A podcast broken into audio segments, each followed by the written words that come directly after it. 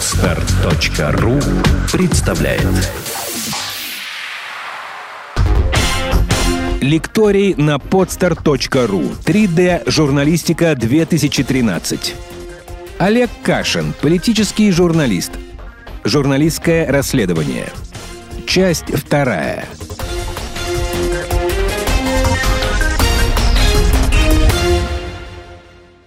Здравствуйте. Здрасте. У меня вопрос. Я не совсем поняла ваше отношение к тому, что Ой, это- сейчас журналисты предпочитают э, черпать информацию скорее из Твиттера, чем быть непосредственно на месте событий. В каких случаях стоит все-таки забить на Твиттер и приехать на место происшествия? Во- Вообще, на самом деле, во всех случаях, потому что всегда э, своими руками потрогать, пощупать, понюхать воздух элементарно, это всегда лучше, чем читать соцсети. Более того, есть там вечный закон, а если ты не один такой, который захотел понюхать воздух, пощупать, послушать, да, беги от- оттуда, где стоит толпа прессы. Все равно это все будет в агентствах, то, что ты там мог увидеть или услышать. У меня так было с Булгарией, как раз в Казани, как раз вот э, на разломе между Домодедово, которая уже тотальная победа Твиттера, и Лубянкой, которая еще не тотальная, да, а, а вру, это уже было после Домодедова, ну, окей, у меня уже в, в голове переме- перемешались даты. Как раз, да, э, Булгария, вот она уже зат- затонула, есть какой-то штаб МЧС, есть место, где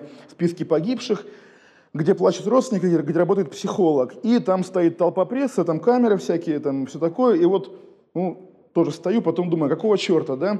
Э, вот, iPhone позволяешь, называется, там залезаешь... э, вот хороший вопрос, куда? По-моему, в картотеку коммерсанта у меня от нее был пароль, ну, тот же самый Егрюл на самом деле.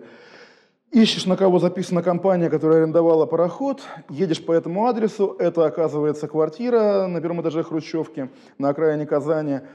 Э, Дома никого нет, спрашиваешь соседей, они рассказывают тебе про эту женщину, ты понимаешь, что эта женщина как бы, ну, не богатая в любом случае, ты едешь там, узнаешь адрес, где она работала, едешь к ней на работу, по этому адресу находится секс-шоп, оказывается, в секс-шопе бойфренд этой женщины, бойфренд этой женщины арендовал э, помещение для вот своего этого пароходного агентства, все было записано на женщину, но она как бы реально подставная фигура, и ты первое об этом пишешь, э, когда все остальные, там 100 газет, пишут о том, что э, там волны водохранилища бьются бетонные причалы, люди плачут, как бы, да, реально вот правило железобетонное, да, если там стоит 100 журналистов в каком-то месте, беги оттуда, за углом больше, больше будет эксклюзива, чем, чем там, где все. Ну, это правда, это закон. Э, Здравствуйте, Олег. Портал «Около» Анна Балахонцева. Хотелось бы узнать, э, вот вы сейчас сказали в рамках ответа про пред- предсмертное письмо, выложенное в Твиттер, э, что вот, мол, э, э, если нас обвиняют в неэтичности, то это наш крест, который мы несем. Тогда какие все-таки правила этики действуют в Твиттере? Ну, в Твиттере, ну как, какие, понимаете?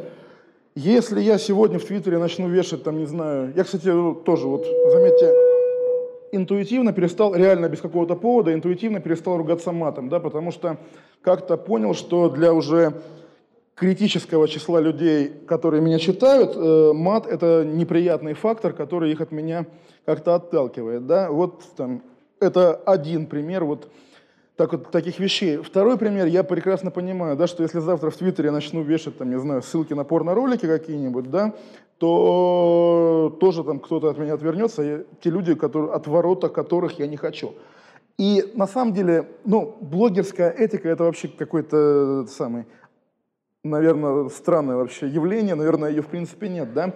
Но вот для меня, как бы, да, вот э, главное, наверное, может быть, единственное правило, никогда не, не, не брать деньги, не писать платных постов, потому что это не только вот там грязные деньги, которые там потом тебе принесут э, что-то плохое, да, а реально это нарушает какой-то вот неосязаемый баланс э, правды и уровня доверия в твоем блоге, и даже одного раза, мне кажется, хватит для того, чтобы вот то доверие, которое ты копил годами, но реально я там в ЖЖ 12 лет уже, да, и, ну, там, этих людей, которые меня читают, я собирал по одному буквально, да, эти вот 45 тысяч. И я ими реально дорожу, это вот то, что я рискую потерять, если я окажусь подонком. Поэтому я как бы очень трепетно к этому отношусь. 45 это уже в Твиттере, ЖЖ, конечно, уже мертв, к сожалению. Итак, здравствуйте, Олег. Меня зовут Лев. Я хотел спросить, на какие самые большие компромиссы вам приходилось идти в каких-то своих журналистских расследованиях? И что будет с каким-то журналистом, который по попытается не идти на компромиссы и впрямую писать, впрямую искать и до конца уволят, а на самом деле не убьют. А, я еще раз подчеркну, что я сознательно попросил убрать тему журналистского расследования, потому что я не расследователь.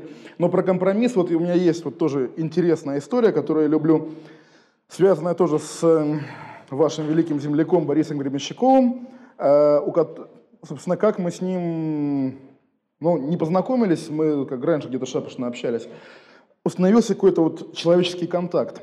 Вот на пике того потока критики в его адрес на тему того, что а почему он там общается с Сурковым и снимается в рекламе «Единой России», а, у него регулярно брали интервью разные музыкальные журналисты. И выглядело это так. Борис Борисович, а вот скажите, а вот зачем вы встречаетесь с Сурковым? Есть такая китайская притча. Один мудрый там, монах шел по улице и встретил Суркова. Спасибо, Борис Борисович. А вот ваш новый альбом. И дальше музыкальному журналисту интереснее про новый альбом. Я брал такое же интервью, а я не музыкальный журналист. И вот я спрашиваю про Суркова, он мне отвечает китайская притча. Я говорю, погодите, еще раз. Он опять китайская притча. Слово за слово доводишь его до истерики, и он уже выключает всю эту китайскую китайскую притчу и превращается вот в деятеля искусств такого вот именно маркированного, да, который, как бы, да, которому там, нужно кормить семью и выстраивать, там, не знаю, ну, не для театра, да, но там для Пушкинской 10 какое-то отношение с городскими властями, и уже, ну, это совсем не, не та маска, к которой мы привыкли. И как раз, э, ну, собственно, это БГ, я его поклонник, да, исторически с детства. Я посылаю ему текст этого интервью на согласование. А он мне говорит, вы знаете, вот я впервые в жизни прошу бы интервью не публиковать. Окей, хорошо. То есть я понимаю, что если бы я его не любил, да, я бы сделал вид, что я от него это письмо не получил, я опубликовал бы интервью, потом бы сказал, ой, там типа почта сломалась, я забыл. Вот я бы, наверное, там вот, какой-то допустимый обман бы совершил. А здесь я, ну вот, сознательно подпридушил в себе журналиста в пользу поклонника. И в итоге все кончилось хорошо. Борис Борисович написал новое интервью сам от, от начала до конца. Это получилось его обыкновенное интервью, я его опубликовал, и с тех пор, уже много лет, я бесплатно хожу на все концерты аквариума. Пожалуйста.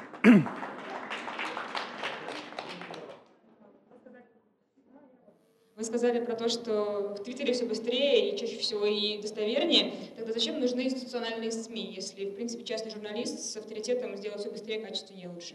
Ну, нет, опять же, нет, потому что Твиттер-Твиттер, да, если у вас около дома упала бомба, да, вы ее сфотографируете, да. Если в Казани сданыла Булгария, то в Казань вы не полетите ради Твиттера, да, хотя, хотя бы поэтому. Во-вторых, во-вторых, э, вы знаете, вот тоже важный момент, на самом деле, я в этом году, может быть, на почве там и болотного дела, и, там, не знаю, активности агентов Росмолодежи в соцсетях, я начал делить людей, вот реально там чуть ли не впервые в жизни, на две категории. Те, кого я знал до 2011 года, и поэтому я могу им доверять, что хотя бы я видел их до, да, и те, кого я не знал. Потому что каждому, который появляется из ниоткуда в наше время, я уже отношусь с недоверием. Если бы не было институциональных СМИ, да, которые, ну, там, по разным причинам имеют какую-то свою репутацию, да, разную, то вот окей, да, хорошо, упал в Челябинский метеорит, и неизвестный мне юзер, там, Челябинск Girl, да, пишет, у нас упал метеорит, и я не знаю, верить ей или нет, а там журналу Афишу, Афиша я верю, или ленте, да, поэтому в этом смысле вот для этого нужны СМИ. Ну, тут же возникает следующий вопрос, э, если в Твиттере огромное количество информации, да, это универсальный информатор, самый быстрый. Э, вопрос верификации как раз, э, вторая главная задача журналиста. Вот, вот, да, для этого у вас есть в частности я, который вам всегда скажет, кто мурзилка, а кто нет. А если ошибется, то ошибусь вместе с вами. И, в принципе, ну, так бывает, там, не знаю, и и CNN тоже ошибается, да. А, я могу похвастаться, но реально я первым назвал Варламова Ириду с Мурзилкой, да, то есть это было еще в октябре 2011 года, до того, как вообще пошли слухи о Росмолодежи. Только на основании анализа контента Ридуса. Вот, собственно. Спасибо. А, протестная волна, да, и после нее э, власть явно начала что-то предпринимать активное, да, и есть люди там, ну, ну реально есть, которые там получают зарплату за то, что клеят телок в Твиттере. Это вообще фантастика, да. Но они есть. Газета «Гудамус», Алексей Храпов. Э, Должен ли, должен ли журналист афишировать свои политические взгляды? Если да, то в каком случае, ради чего? Я считаю, что как раз да, потому что когда я знаю, что журналист, которого я читаю, он, ну, там, не знаю, там, голосует за Навального на выборах в КС, да, я буду знать, что, окей, читая его про Навального, надо делить его слова там, на два хотя бы, да, и второе, я знаю, что, ну, окей, вот любое соприкосновение с темой Навального можно, наверное, там какую-то поправку делать. Но когда он пишет про справедливую Россию, допустим, да, у него интересов нет. Поэтому как раз здесь можно верить. Чем больше знаешь, тем лучше. И мне реально... Ну, вы знаете, я до сих пор встречаю людей, возвращаясь к теме Андрея Колесникова, который вот в «Коммерсанте о Путине» пишет, до сих пор встречаю людей, которые удивляются, как же так вот в условиях этой цензуры и давления, как же Колесников так смело пишет, да? Если бы вот реально каждая статья Колесникова предварялась там подписью, да, что вот это любимый журналист Путина, да, которому, собственно, вот, которого Путин именно за эти тексты и любит, да, я думаю, это было бы честнее и правильнее. То есть, ну, если кратко, да, конечно, лучше знать о взглядах автора, чем не знать. И автор, который взгляды скрывает, но они у него есть, тоже не прав. Допустимо журналисту быть политическим активистом, участвовать в политике? А в наших условиях, в России 2013 года, я считаю, что это не только право, но и долг. Да, потому что объективно к нашему, вот, к этому моменту, к этому дню, к этому часу а, сложилось так, что независимая пресса объективно является институциональным оппонентом власти. Да? То есть, ну, э, независимый журналист уже равно антикремлевский, потому что иначе журналист подписывается под цензурой и под давлением и под всем на свете. Поэтому как раз в наших условиях я как раз считаю, что в идеале вообще там все сотрудники всех СМИ, включая верстальщиков и уборщиц, должны вступать в, не знаю, в партию Лимонова. Да? Это было бы лучше. Здравствуйте, Олег. У меня вопрос такой. А, Вчера я очень удивилась, когда преподаватель по журналистике спросила, а кто такой Кашин? А какой вопрос, заданный вам, может вас удивить? А, никакой, потому что, опять же, за годы практики, э, там, забыл фамилию, но, короче, он был старый масон и уже, значит, привык, э, научился вздыхать молча, поэтому никакие вопросы не удивляют, честно стараемся отвечать. Олег, здравствуйте. У меня такой вопрос. Есть ли какие-нибудь материалы, над которыми вы работали в свое время, а сейчас, по прошествии времени, вы над этой работой жалеете? Спасибо. А, Есть, да, э, есть, но при этом не, не потому, что там типа пошел против совести при их писании, а потому что не хватило опыта и не докрутил, что называется, такие есть. И, ну, наверное, главный, и вот который мне будет сниться, когда мне будет 98 лет, это колонка после моего же репортажа о Сычеве солдате, которому в Челябинске отрезали ноги. Колонка уже на волне конфликта и полемики в э, соцсетях, когда я с неправильной очень интонацией об этом написал. Вот если бы сейчас, вот э, с высоты своих 33 лет, я писал бы эту колонку, я бы ее написал совсем другим языком, и все бы вы плакали, да, тогда все вы меня справедливо шпыняли за эту колонку. У меня вопрос, возвращающий вас э, к теме БГ. Как не попасть под личное обаяние интервьюируемого? М, Я опоздал к вам сюда, потому что обедал с Павлом Дуровым. И попал под его обаяние, поэтому я не знаю, как не попасть под личное обаяние. Это может считаться ошибкой профессиональной? Э, Ну, э, как? Смотрите, наверное, можно считать человеческой слабостью, но если ты попал под обаяние, просто не пиши про того, под чье обаяние ты попал, не будь пиарщиком. У него пиарщики так есть. Здравствуйте, меня зовут Софья, Северодвинск. Как вы считаете, актуально ли сейчас в условиях анга- а- ангажированности журналистики вообще говорить об этике? Вот, и какие этические принципы вы никогда не нарушите? Вот ну вот. Мой великий земляк Кант как раз говорил, да, что есть нравственный закон внутри нас, он, конечно, есть и всегда будет. А вот об этике, этике, да, ну тоже, к сожалению, на самом деле, причем я даже это именно вот в форме этого высказывания часто слышу, этика у каждого своя. У нас реально нет в России э, общей какой-то шкалы добра и зла. И то, что там нормально для вас или для меня, для Рама Ашотовича Габрилянова ненормально и наоборот, допустим, да. То есть вот я не могу назвать вообще ничего, что было бы каким-то общим знаменателем. для, для всех, всех, всех журналистов России. Я, э, то есть, ну, наверное, то, что я назвал для блогеров, да не писать джинсу. Джинса это точно зло в любом случае, да, поэтому как бы, ну вот так, да. А все, ну и не врать. Как бы. Вот давайте приведу конкретный пример. А у нас в Архангельске э, напали на ребенка, и собаки разодрали ребенка, он умер. И в областной газете был материал об этом мальчике, то есть как он был хороший, его имя было написано, как он в школе учился. Вот вы считаете, этично ли писать такие материалы? Я считаю, что этично. Вот такие этично абсолютно. Даже я понимаю, в чем спекуляция, манипуляция, да, но я приведу вам там, ну, опять же, собачки хорошие, как бы, да, окей, хорошо, менты точно плохие, да, и я могу сказать, ну, это, это не моя версия, это, ну, по-моему, с этим глупо спорить. Если бы Евсюков убивал людей в магазине не под камерами, если бы не было этого видео на LifeNews, история бы так никого не шокировала. Мы читаем в новостях, там пьяный мент убил трех человек в магазине. Ну и бог с ним, дали ставим дальше. А здесь видео, да, он ходит по магазину, перезаряжает обойму, это там выжимает какие-то эмоции, тоже, ну как, можно было не показывать шокирующее видео, как бы, да, но тогда бы вообще проблема милицейского произвола вообще бы не встала на повестку дня. А проблема люд... Э, собак без намордников и бойцовских собак в частных семьях, конечно, это проблема. И, в принципе, окей, да, слезовыжимательный материал о хорошем ребенке, которого собака убила, да, он оправдан. А, вот еще один вопрос. Современные СМИ, многие э, освещают вообще действительность России очень негативно и не предоставляют никаких ну, выходов из а, нее. Кого негативно? Ну, вот российскую действительность. Угу.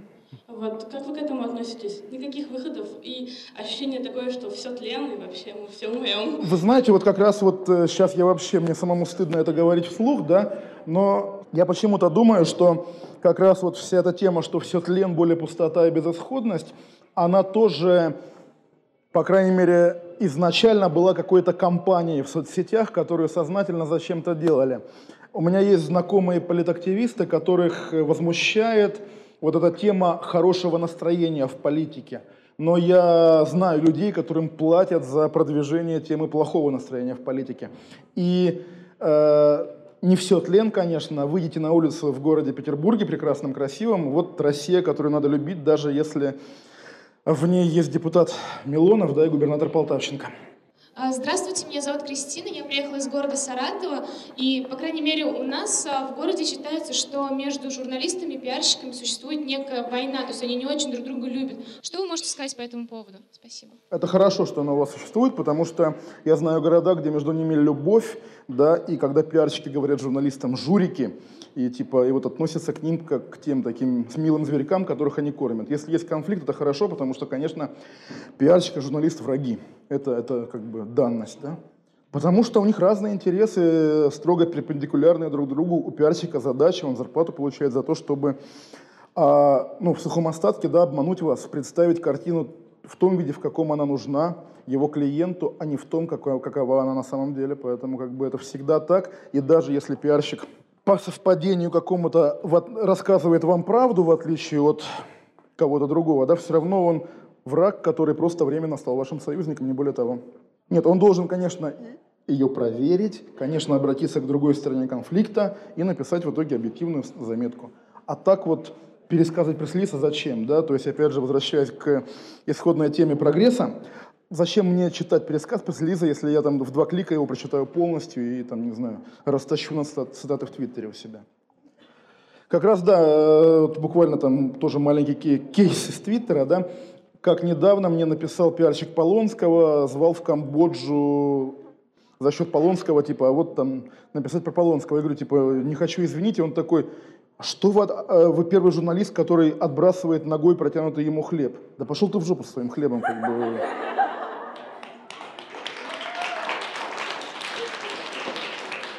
Спасибо. Маша Денисова, молодежный интернет-журнал «Новая медиа-волна». Есть ли возможность сделать с вами интервью?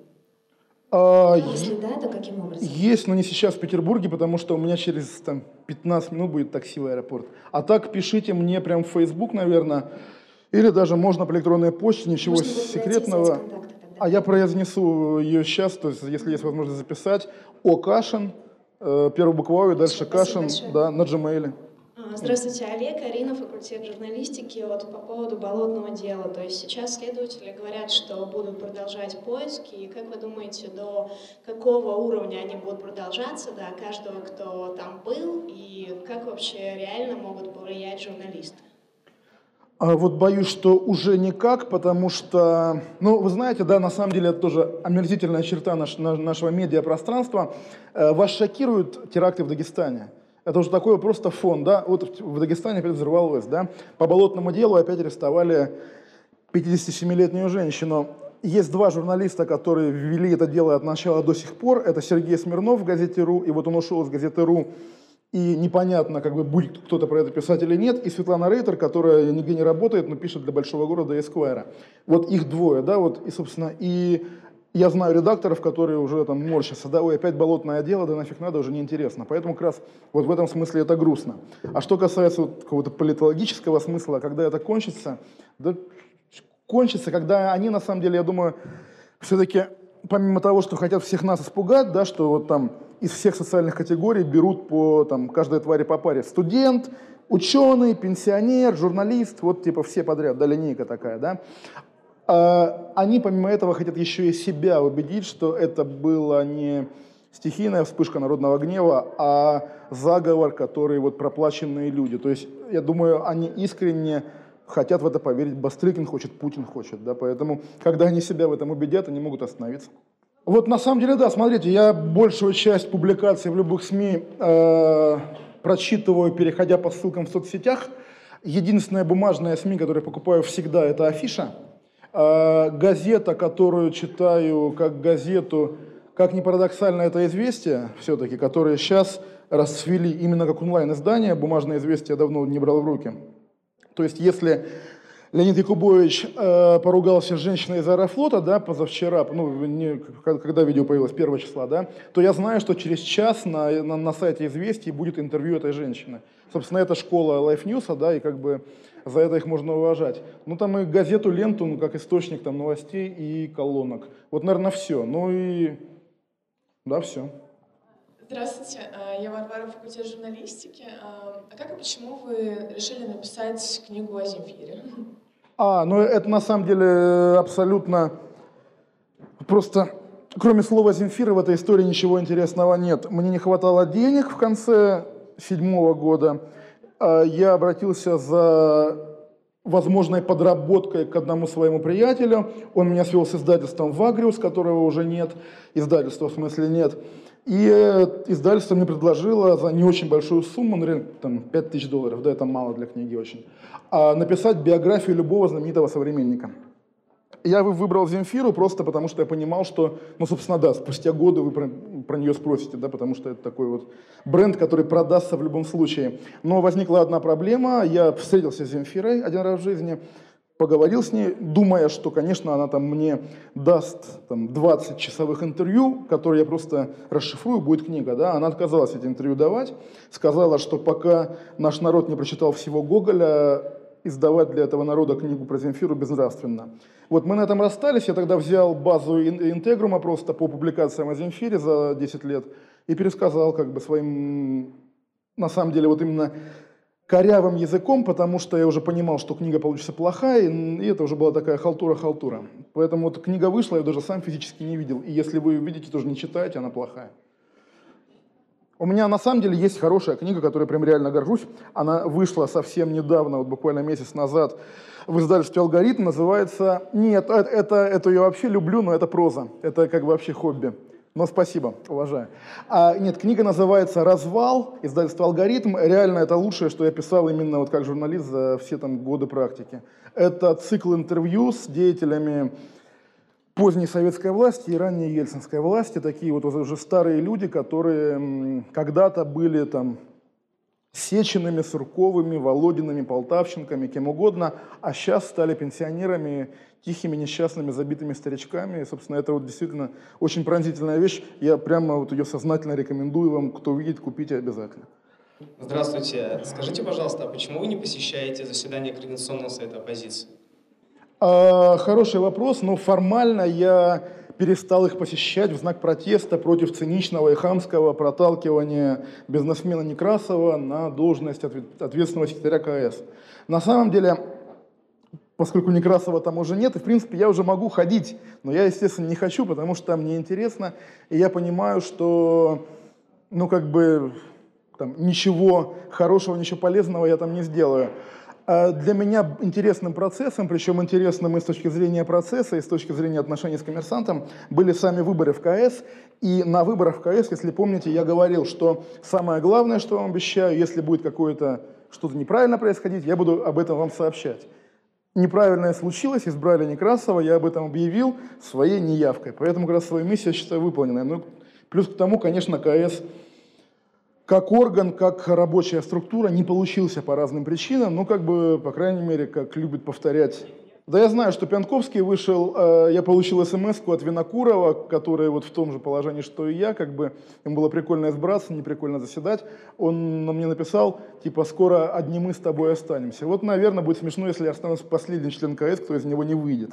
Это знаете, как Рамзану Кадырову приписывают фразу Россия добровольно, э, Чечня, Чечня добровольно не входила никогда в состав России и добровольно из него не выйдет. Э, я то же самое, добровольно в КС не входил, добровольно из него не выйду.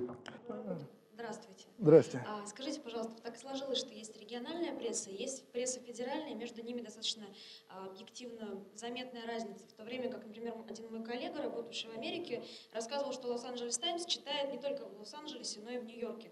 Как вы думаете, возможно ли такая ситуация в России и что конкретно я, как журналист, могу в регионах для этого делать, вот в частности в Петербурге? В России, я как раз сейчас вас буду огорчать, да, при том, что там, фо, там та же фонтанка крутая, мы ее читаем, но, по крайней мере, все равно аномалия, и читаем мы ее ради питерских новостей. А в России есть один опыт, единственный успешный опыт превращения региональной газеты, провинциальной в общефедеральную. Газета называлась «Жизнь» на New Life News – они переехали все редакции из Ульяновска с чемоданом денег, да, как бы вот это единственный кейс, и тоже связанный с переездом в Москву. Лос-Анджелес Таймс читает в Нью-Йорке ровно потому, что, будучи в Лос-Анджелесе, ты все равно ощущаешь себя в центре мира. А когда, там, не знаю, Самара, Владивосток, там, Новосибирск, Калининград будут перестанут ощущать себя периферией, тогда и газеты там тоже будут соревноваться с коммерсантом. А пока даже Петербург стараниями, я не знаю, наверное, все-таки местных властей, да, великий город с областной судьбой. Поэтому не будет никогда, даже здесь, ничего федерального. И вот я могу честно сказать, что я с удовольствием бы жил в родном Калининграде, если бы если бы Россия не была так централизована, в том числе и медийно, потому что я понимаю, что вот, ну, в Калининграде можно было быть журналистом только до 22 лет, а потом надо было валить в Москву. Вот поэтому все грустно в этом смысле. Добрый вечер, Олег. Андрей Муршев, студент. А, как вы думаете, муниципальная и районная пресса как э, первый уровень в политической журналистике вообще имеет какой-либо смысл? Или там уже все потеряно? Спасибо. Да нет, как раз не потеряно, но я бы тоже, может быть, наивно сказал бы, что не муниципальная пресса, а муниципальная благосфера. Все-таки, да? Там, не знаю, в Москве там 300 районов или 200, но я знаю все только про один, про Щукина, потому что там Кац, у которого интересный твиттер. Депутат, да, даже не журналист. Муниципальная пресса, на самом деле, наверное, имеет будущее, если, если научится собирать рекламу.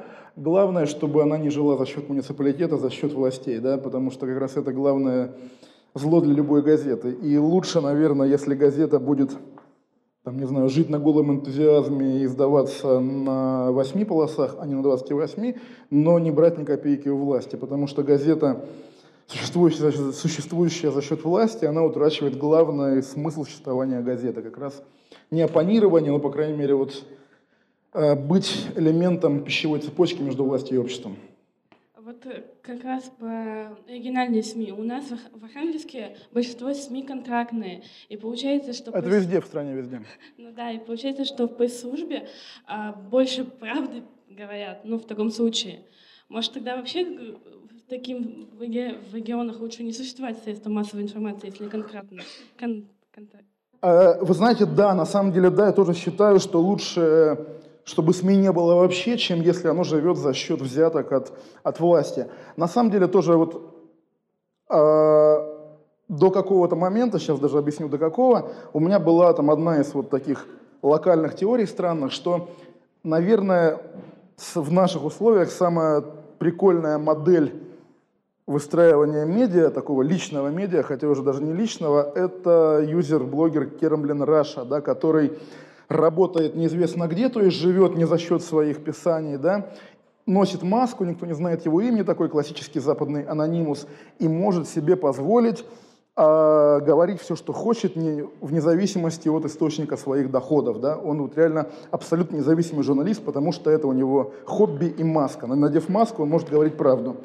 Но вот я это об этом думал вот до прошлой недели, а потом он маску снял. Оказалось, что он работал на Лигу безопасного интернета. На самом деле я это знал. К вопросу о том, вот, какие у меня были компромиссы, я это знал, не рассказал. Да? Но я считаю, что правильно не рассказал.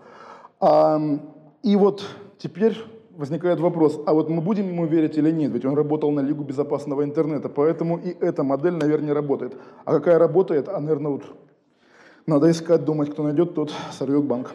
Здравствуйте, Олег. Тышеева Ольга, студентка. Всегда хотела спросить у журналистов вашей сферы, скажите, а журналистика, которая не создает общественного резонанса, ну, так сказать, не политическая журналистика, журналистика? А, извините, вот э, я могу по себе сказать, до того, как я впервые прочитал статью Григория Ревзина, не помню о чем, да, я вообще никогда ничего не думал об архитектуре, у меня не было там никаких мыслей о ней, я вообще не не обращал внимания на там, фасады зданий, мимо которых хожу. Да? Это не политические тексты, это не конфликтные тексты, хотя конфликтные на самом деле и даже политические. Но при этом благодаря хорошо пишущему архитектурному критику, я думаю, не один я увлекся архитектурой и теперь могу отличить, там, не знаю, Арново от Ардеко. Да? Поэтому как раз любая журналистика э, крутая, если она хорошо сделана. Даже, там, даже спортивная, прости господи. Сделано на podster.ru Скачать другие выпуски подкаста вы можете на podster.ru